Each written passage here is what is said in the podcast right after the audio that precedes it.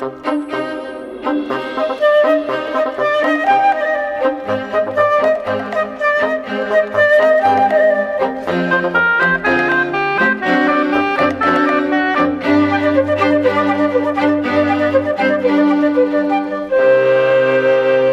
questão está ligada à energia solar. Queremos que os nossos painéis solares sejam eficientes, mais do que são agora. Nos dias que correm, ainda muita energia se perde.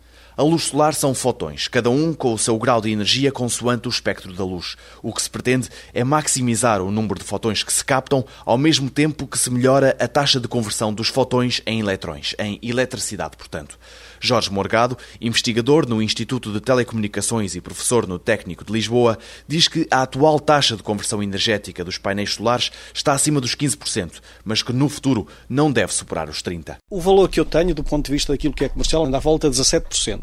E estamos a falar de conversão uh, energética, ou seja, de todo o espectro emitido. Porque, tipicamente, nós falamos uma outra grandeza, que é para algumas gamas de energia específicas, quantos eletrões nós conseguimos gerar. Há gamas de comprimentos de onda que nós conseguimos converter cada fotão num eletrãozinho, numa carga elétrica. O que acontece depois é que, à medida que nós nos afastamos dessas energias ótimas, começamos a perder eficiência.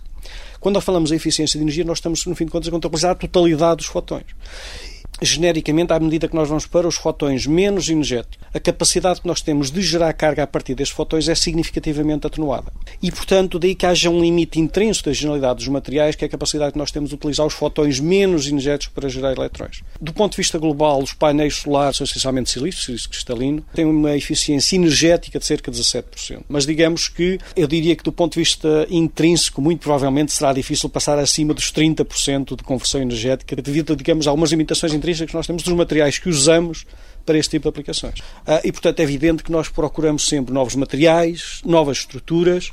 Nesta altura estão a entrar um bocadinho na moda, digamos, as células orgânicas, devido, digamos, às capacidades que os materiais orgânicos têm relativamente ao silício, nomeadamente baixo peso, flexibilidade e, portanto, a capacidade que nós temos de fabricar grandes áreas, filmes finos eh, sobre grandes áreas, mas essas ainda são menos, menos eficientes. Nesta altura, o valor máximo que nós temos é cerca de 5% de conversão energética.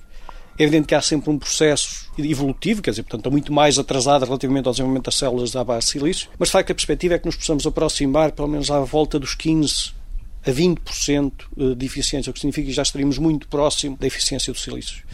E, portanto, nesta altura, digamos que existe alguma competição, neste caso saudável, entre estes diferentes campos, entre estas diferentes áreas, mas digamos que o objetivo é todo o mesmo. É, no fim de contas, nós temos a capacidade de maximizar a eficiência de, de conversão energética.